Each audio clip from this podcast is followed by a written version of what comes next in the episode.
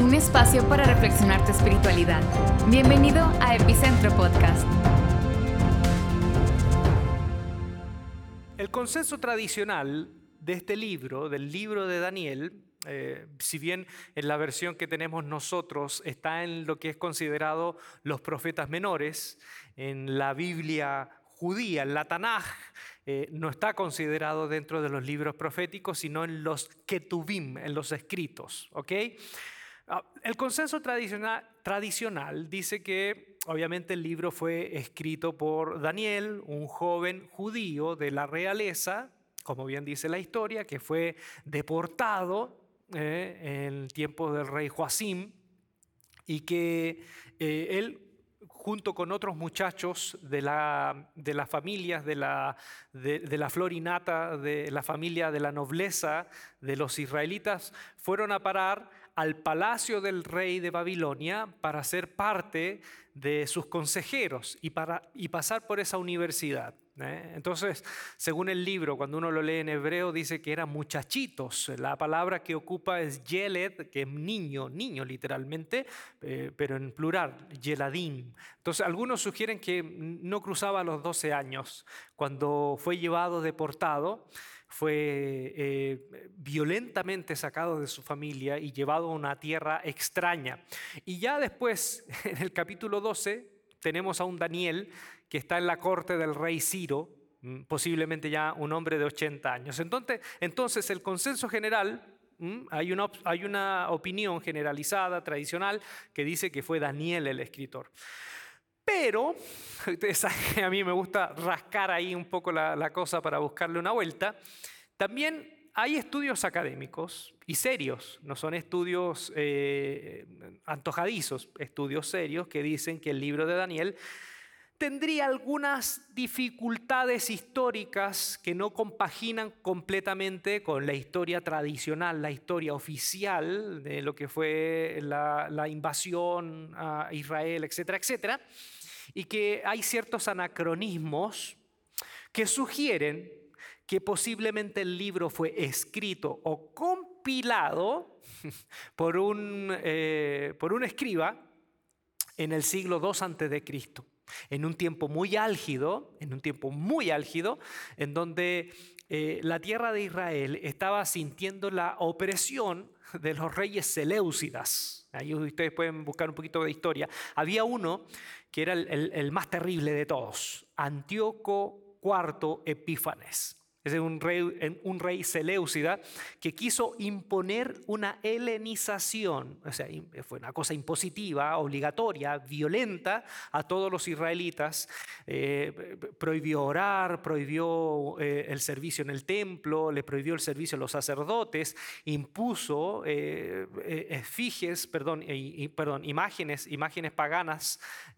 no, efigie fue un romano posterior. Impuso imágenes paganas, e incluso él mismo sacrificó una cerda, un, cerdo sacrificó en el altar. Entonces, frente a esa presión, algunos dicen que este escrito, el escritor, el, cronista, el, escriba, tomó, compiló la historia de Daniel y la, la terminó justamente para dar un poquito de esperanza a aquellos judíos que estaban siendo presionados por este rey que quería imponer una cultura a la fuerza, una cultura pagana a la fuerza, pero también en ese contexto, en el, contexto del conflicto de Antíoco Epífanes, había una familia de sacerdotes que se llamaban los macabeos.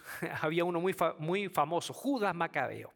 Y, estos eh, se pusieron una resistencia violenta eh, al punto de que lograron doblegarle la mano a los Seleucidas y los vencieron, pero fue a través de la violencia, a través de la estrategia militar concreta. Entonces, algunos dicen que este libro fue escrito como una opción porque el autor no estaba de acuerdo con esa eh, opción violenta y propone la historia de Daniel como otro camino para poder vencer el mal y poder eh, preguntarse esto, preguntarse cómo ¿cómo yo puedo seguir siendo creyente en medio de un entorno que me empuja hacia los valores que no son de Dios? ¿Cómo yo me puedo mantener eh, siendo creyente en un mundo que me empuja a vivir valores anti Dios? Y ese es el, corazón del libro. Esa es, la gran pregunta que se hace este libro y, nos va desarrollando a través de los personajes cómo estos jóvenes se van parando frente a una cultura completamente extraña, pagana, hostil y violenta. Entonces, básicamente, este libro, desde el capítulo 1 al 6, tenemos narraciones, es un, es un escrito hasta ahí sumamente narrativo, con historias muy edificantes, pero del 7 al 12 se transforma en un libro eh, profético. El Nuevo Testamento, eh, a mí me gusta hablar, me gusta mucho eh, compartir esto, el Nuevo Testamento bebe mucho del libro de Daniel. Por ejemplo, en el libro de Daniel, en el Antiguo Testamento, estamos en el Antiguo Testamento, es el único libro del Antiguo Testamento que habla de manera más clara de la resurrección final. Aparece la imagen del Hijo del Hombre, una imagen muy utilizada por Jesús de Nazaret. ¿Eh? el Hijo del Hombre. Este Hijo del Hombre, si uno ve el libro de Daniel, eh, eh, aparecen estas metáforas apocalípticas de reinos que son paganos y que tienen la apariencia de bestias. No es que literalmente sean bestias, pero tienen la apariencia de bestias porque son reinos inhumanos, violentos, injustos. Entonces ya no tienen un perfil humanitario, ¿no? Se han transformado en algo bestial. Entonces, estos reinos son desmenuzados por el reino de Dios y la opción del reino de Dios, la que muestra el libro de Daniel, es esta imagen del Hijo del Hombre, es decir, un reino de justicia, un reino que, que quiere proporcionar misericordia, bondad y justicia al hombre. Por eso es un reino no bestial, es un reino humano y humanizante. ¿ok? Entonces, eh, Jesús de Nazaret, Nazaret utilizó mucho ese término, el Hijo del Hombre. Y también Apocalipsis. Apocalipsis está lleno de referencias al libro de Daniel. Ok, entonces, vamos a centrarnos, después de esta intro, en qué nos deja Daniel y su llamado para nuestras vidas. ¿Me sigues? Quiero leerte el capítulo 1 el versículo 8 en adelante para que nos pongamos en contexto de la historia inicial. ¿Sí? Dice, Daniel se propuso en su corazón no contaminarse con la comida y el vino del rey Nabucodonosor. ¿no? Así que le pidió al jefe de oficiales que no lo obligara a contaminarse. Y aunque Dios había hecho que Daniel se ganara el afecto y la simpatía del jefe de oficiales, este se vio obligado a responderle a Daniel de esta manera. Tengo miedo de mi señor el rey, pues fue él quien te asignó la comida y el vino. Si el rey llega a verte más flaco y demacrado que los otros jóvenes de tu edad, por culpa tuya, a mí me cortarán la cabeza. El jefe de oficiales le ordenó a un guardia atender a Daniel, Ananías, Misael y Azarías, porque habían otros tres amigos, que son muy, muy conocidos también los amigos, eran como los mosqueteros, eran cuatro. Por su parte, Daniel habló con este guardia y le dijo, por favor, haz con tus siervos una prueba de diez días. Danos de comer solo verduras y de beber solo agua. Pasado este tiempo, compara nuestro semblante con el de los jóvenes que se alimentan con la comida real y procede de acuerdo con lo que veas en nosotros. El guardia aceptó la propuesta y los sometió a una prueba de 10 días. Al cumplirse el plazo, estos jóvenes se veían más sanos y mejor alimentados que cualquiera de los que participaban de la comida real. Así que el guardia les retiró la comida y el vino del rey y en su lugar siguió alimentándolos con verduras y agua. A estos cuatro jóvenes Dios los dotó de sabiduría e inteligencia para entender toda clase de literatura y ciencia. Además, Daniel podía entender toda visión y todo sueño. Cumplido el plazo fijado por el rey Nabucodonosor, y conforme a sus instrucciones, el jefe de oficiales los llevó ante su presencia. Luego de hablar el rey con Daniel, Ananías, Misael y Azarías, no encontró a nadie que los igualara, de modo que los cuatro entraron a su servicio. El rey los interrogó y en todos los temas que requerían de sabiduría y discernimiento, los halló diez veces más inteligentes que todos los magos y hechiceros de su reino. Fue así como Daniel se quedó en Babilonia hasta el primer año del rey Ciro. Esa es la gran introducción del libro. Bien, ustedes pueden leer el libro, en su casa, si es que ya no lo han leído. Quiero centrarme en tres puntos. ¿Sí? Como Cantinflas decía, el punto uno, punto dos y punto tres. Y no lo mencionaba nunca. Punto uno. ¿Qué hacer cuando te quitan todo? ¿Qué hacer cuando te quitan todo? El golpe más duro que pudieron haber recibido Daniel y estos sus amigos y todos los demás muchachos, pero nos concentramos en estos cuatro, es que Babilonia intentó robarle su identidad. Primero, los sacaron de su país, los despojaron de su familia, les pusieron nombres babilónicos, les impusieron aprender otra lengua, aprender otro tipo de lecturas. ¿eh?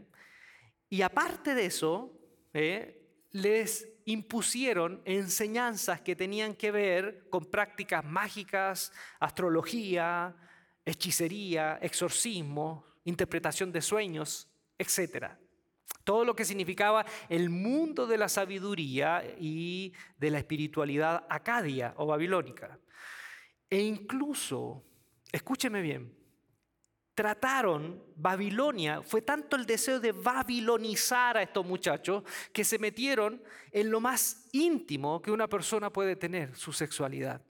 Porque lo que hicieron con estos muchachos para que fueran parte de la corte y de este grupo selecto es que tenían que transformarse en eunucos. ¿Escuchaste bien? Daniel y sus amigos los castraron a la fuerza.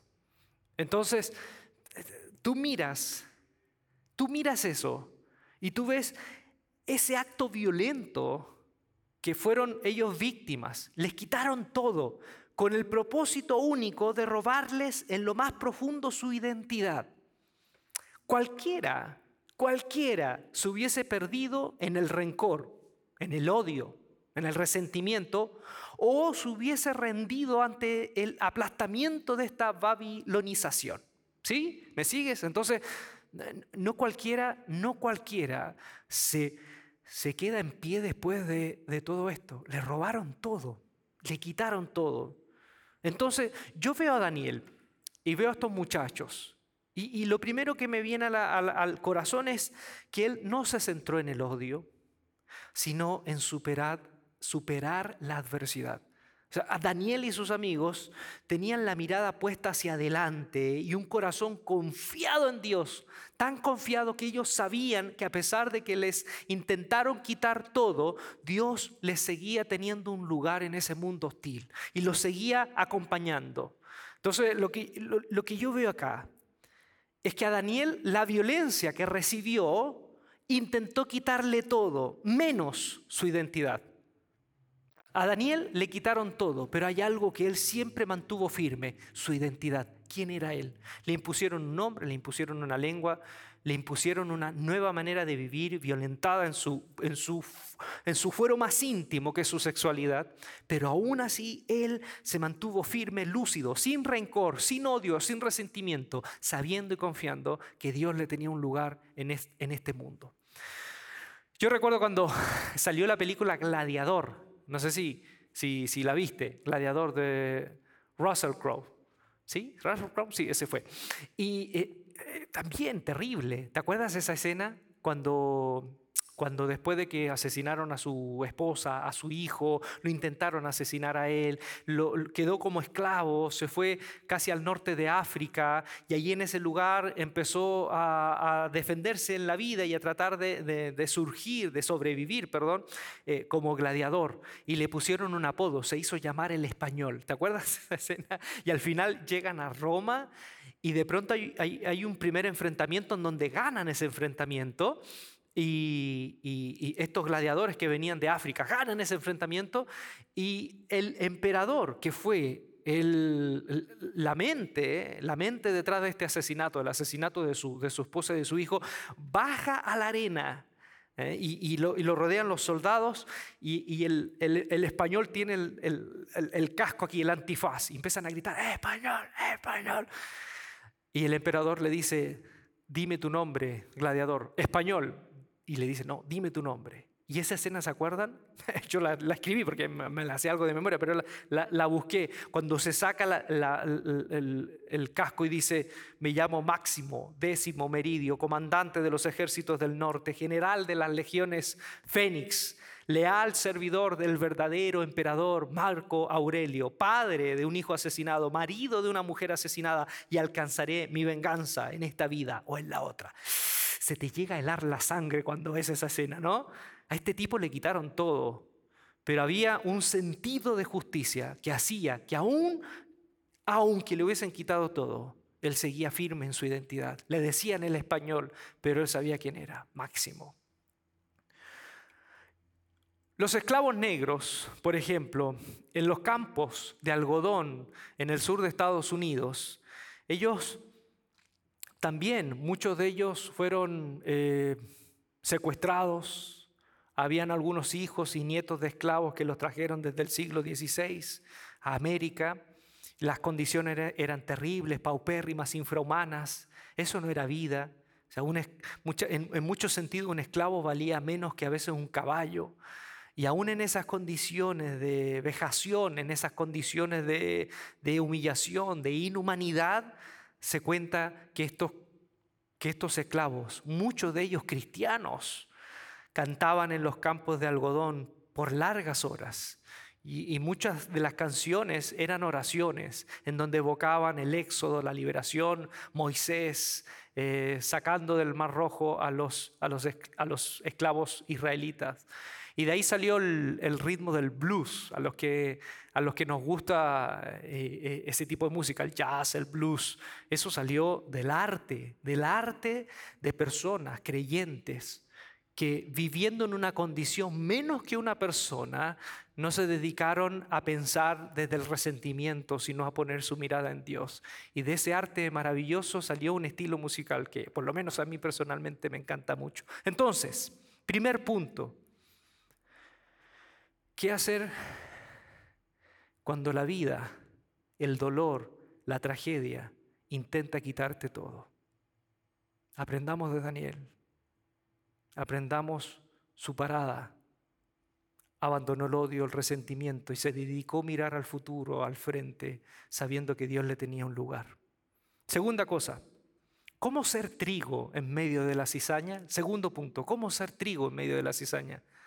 El desafío de Daniel fue, primero, no encerrarse en una burbuja porque era imposible, pero pudo haberlo hecho, no encerrarse en una burbuja versus no abrir su corazón a todo lo que le proponía Babilonia. ¿Cómo mantenerse en equilibrio? ¿Cómo mantenerse en el centro? En el centro entre saber que estoy en medio de una cultura en donde no me puedo desdecir, no me puedo apartar, no le puedo dar vuelta a la espalda, pero también sabiendo que esta cultura tiene muchas propuestas que me pueden hacer olvidarme completamente de quién soy en Dios. Según el relato, Daniel se privó de los alimentos del rey Nabucodonosor.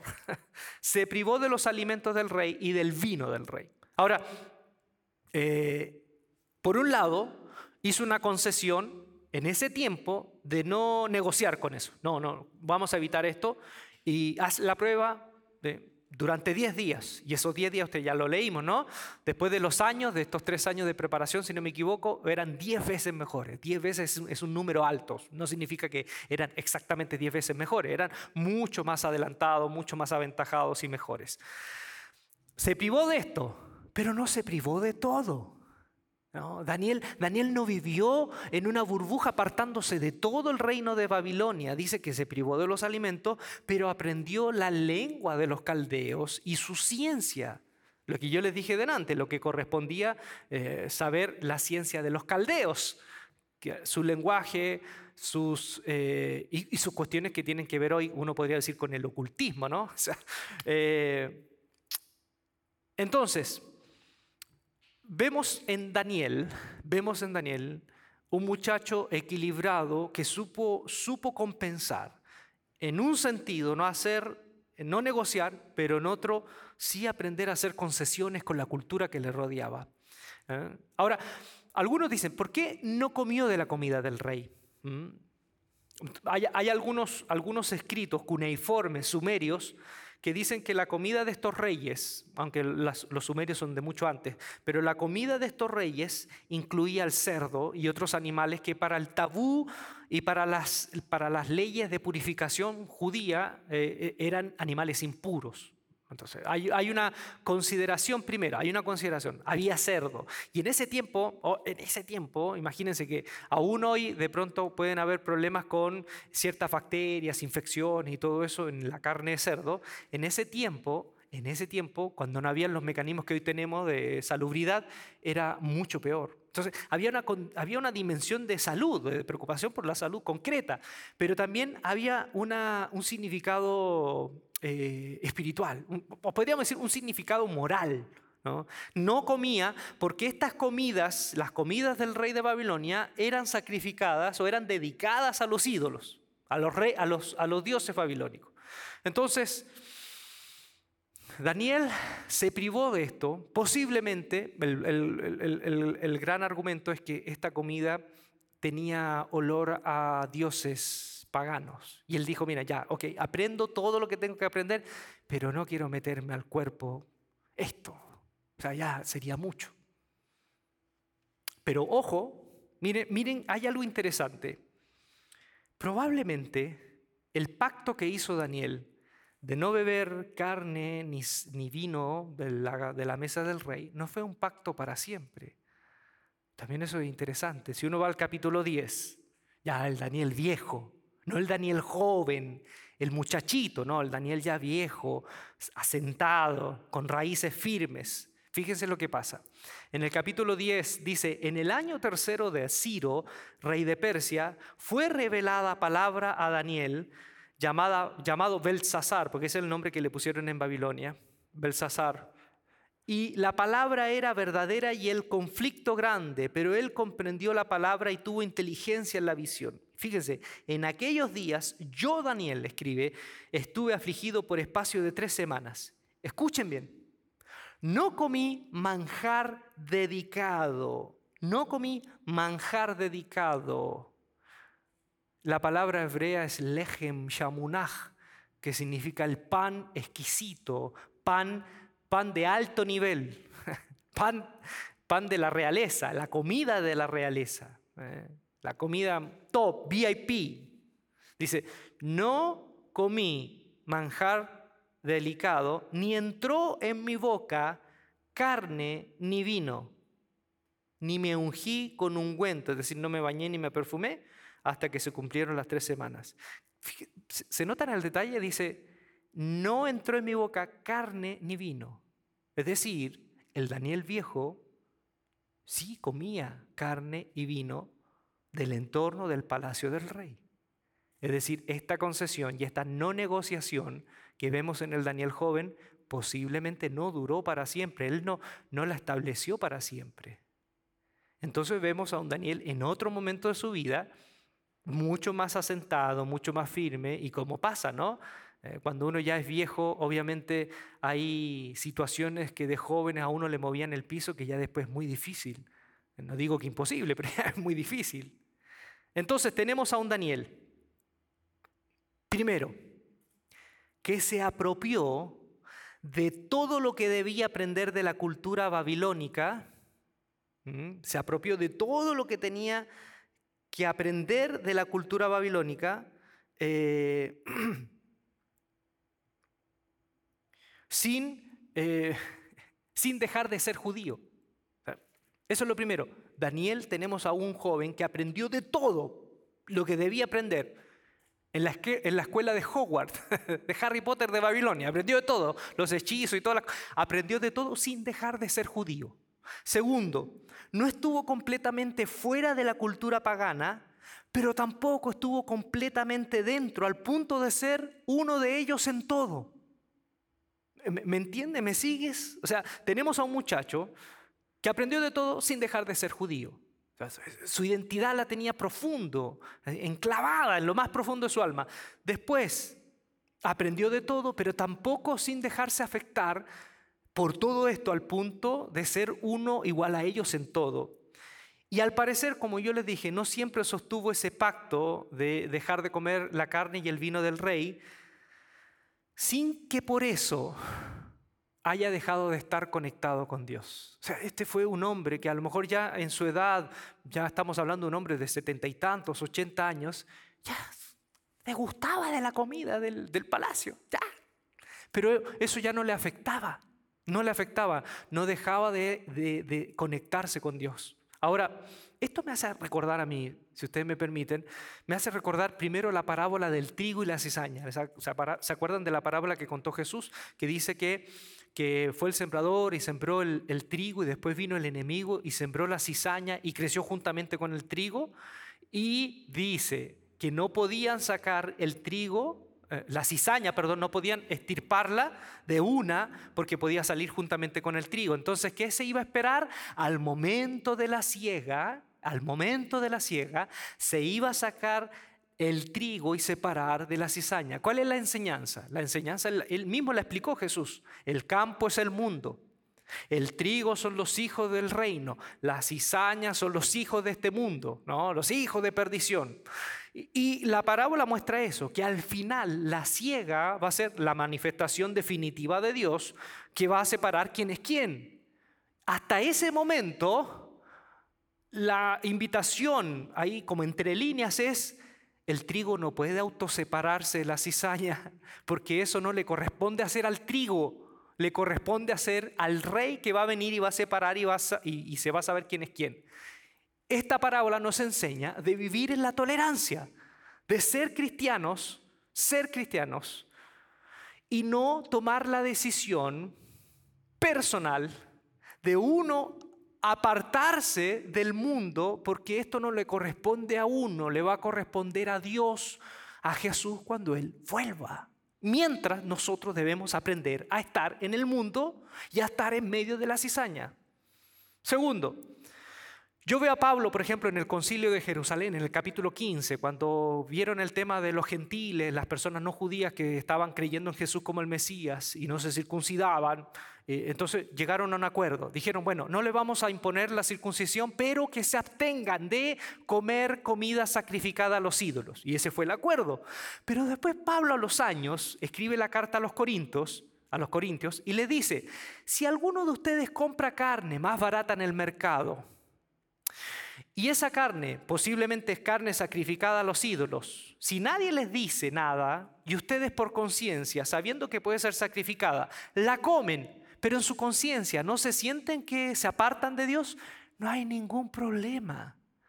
O sea, Pablo en un momento hace un acuerdo en la iglesia, pero después él pasa los años y dice, ¿saben qué? Mira, si tú comes esta carne y de pronto una persona sabe de la iglesia y esa persona puede, eh, puede no sé, sentirse eh, inclinada a volver al paganismo porque te ve comer carne, no lo hagas delante de la persona, evita comer. Pero si tú para ti comes, esto no es ningún pecado. Obviamente los ídolos no son nada, son demonios. Pero ahí dice Pablo, del Señor es en la tierra su plenitud, el mundo y los que en él habitan. Pablo habla de justamente temas de conciencia, de tener esa conciencia de tal manera que si en mi vida yo veo que hay algo que no me afecta, pero a lo mejor a muchos quizás le afecta. Les va a sonar muy burdo lo que les voy a decir, a lo mejor es un ejemplo tan tonto que les voy a dar, pero yo no escucho todo el día música cristiana. ¿No? Ah, ni tampoco veo todo el día películas cristianas. De hecho, estoy viendo con mi esposo una, una serie muy buena que no les voy a decir cuál es. Eh, y hay música no cristiana que escucho. Y hay algunos cantantes o cantautores que tienen letras tan, tan, tan bonitas, tan llenas de sentido. Hay melodías tan llenas de, de hermosura. Y, y, yo recuerdo que vengo de una tradición cristiana en donde escuchar ese tipo de música me decían que era pecado, que, que yo contaminaba mi, mi espíritu, mi alma, mi ser. No, hasta ahora, fíjate, por lo menos yo no me siento desconectado de Dios. Ahora, si hay alguien de pronto que le afecta escuchar música o ver, no sé, cosas no cristianas, bueno, está bien, en su conciencia él tomará la decisión que le corresponde, pero no podemos hacer una doctrina de situaciones personales. Entonces, segundo punto, cómo ser trigo en medio de la cizaña. Y tercero, termino con este. Daniel vivió una espiritualidad personal, no una espiritualidad impositiva, vivió una espiritualidad personal. Daniel no comió de la comida del rey cuando era joven, pero no obligó a ninguno de los otros jóvenes judíos a hacer lo que él hizo. Él tomó una decisión personal de conciencia, en su fuero interno dijo, yo no como esto, pero él no anduvo imponiéndole a los demás, ni tampoco anduvo diciéndole a los demás que si no comían, que si no comían esto, iban a dejar de ser judíos. No hay ningún atisbo de eso. Daniel tomó una decisión personal en su espiritualidad. Y posiblemente, como les dije anteriormente, en algún momento del transcurso de su edad, de su tiempo, de su, de su vida, él a lo mejor con esa decisión tan radical, ya de viejo se ve que está bebiendo del vino, que circulaba en el entorno de la realeza y de la carne. Segunda cosa, Daniel estudió toda la ciencia de los caldeos, pero no impuso en sus estudios ningún atisbo de judaísmo.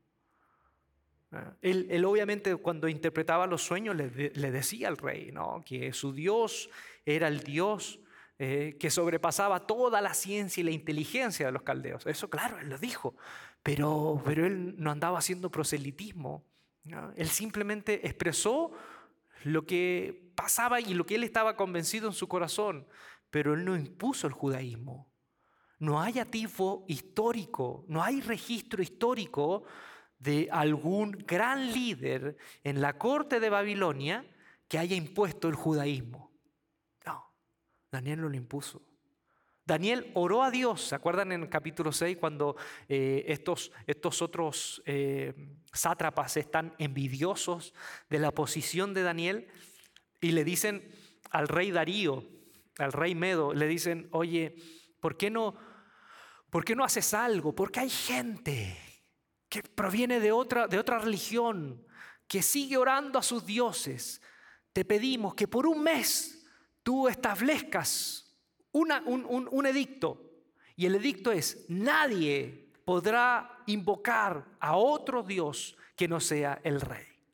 Ah, y estos tipos que lo hacían de muy mala, con muy malas intenciones sabían que Daniel en su oración y en su espiritualidad personal, él oraba tres veces al día, todos los días, abriendo la ventana en dirección al templo de Jerusalén. Y todos saben la historia, ¿no? Fueron con el cuento, con el chisme de, oh, hay uno que no te ha obedecido. Y el rey Darío, que tenía tan en alta estima a Daniel, dice, ¿quién es? ¿quién es? Tráigamelo. Y le trae a Daniel.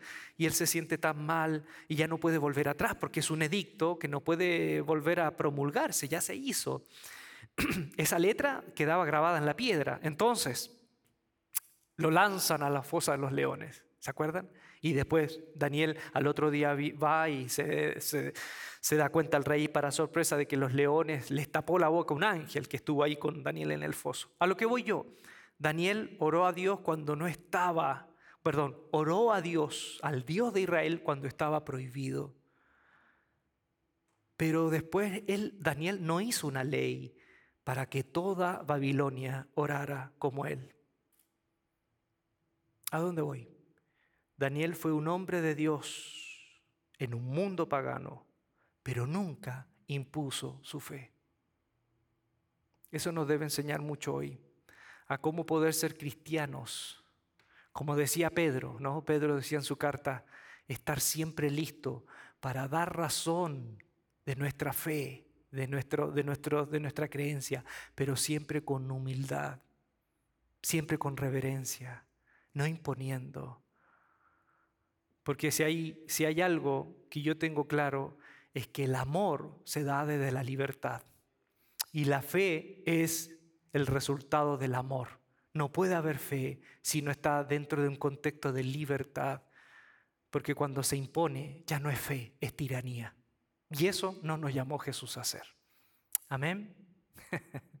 Esta semana veía un video eh, de un tiempo atrás de un concurso de, de, este, de estos, de este concurso que se hace en Estados Unidos, American Idol, y en Inglaterra también.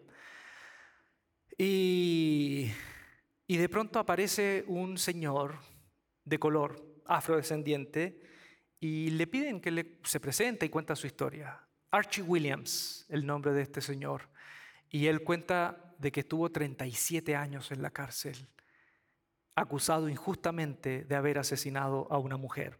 Y que después de esos 37 años, el ADN lo salvó, porque en el registro de las huellas se dieron cuenta que en el ADN el verdadero homicida era un asesino serial. Lo inculparon a él. Y le preguntaron, ¿qué hiciste en los 37 años? ¿Cómo lo hiciste para poder mantenerte en pie en esos 37 años? Y él dijo, obviamente, la fuerza del corazón y la fe. Primero, no llenarme de rencor y, y saber que aunque estaba en la cárcel, yo tenía que vivir como un hombre libre. Y lo que le ayudó mucho fue el arte, el canto, de hecho, ahí presentó, cantó y le fue muy bien. Eh, entonces pienso un poco en Daniel. Cuando se presenta este hombre, si Daniel se hubiese presentado en una entrevista, ¿no? Le quitaron todo a ese joven.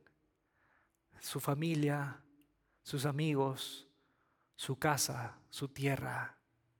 Le impusieron una enseñanza de cosas que él nunca buscó, una lengua extraña. Y quisieron cercenarlo y lo amputaron no solo de sus genitales, sino de algo tan profundo para ellos, que era tan importante, como era esa identidad profunda. Pero aún a pesar de eso, no vemos a un muchacho que se llenó de rencor ni de odio, vemos a un chico que a pesar de que le quitaron todo, no le pudieron quitar nunca su identidad. Él siguió confiando. A mí me gusta mucho el blues. Y, cuando veo y me imagino estos, estos hombres y mujeres y niños pasando de sol a sol en los campos de algodón, sufriendo, esperando un futuro mejor.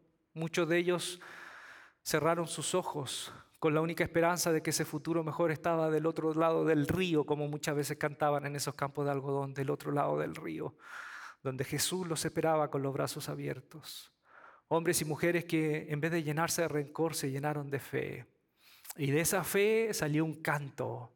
Y de ese canto salió un ritmo musical. Claro que después el ritmo musical se fue por otro lado en sus letras, pero empezó del corazón genuino de hombres, mujeres y niños que pudieron haberlo perdido todo, pero no perdieron su identidad y no perdieron su fe.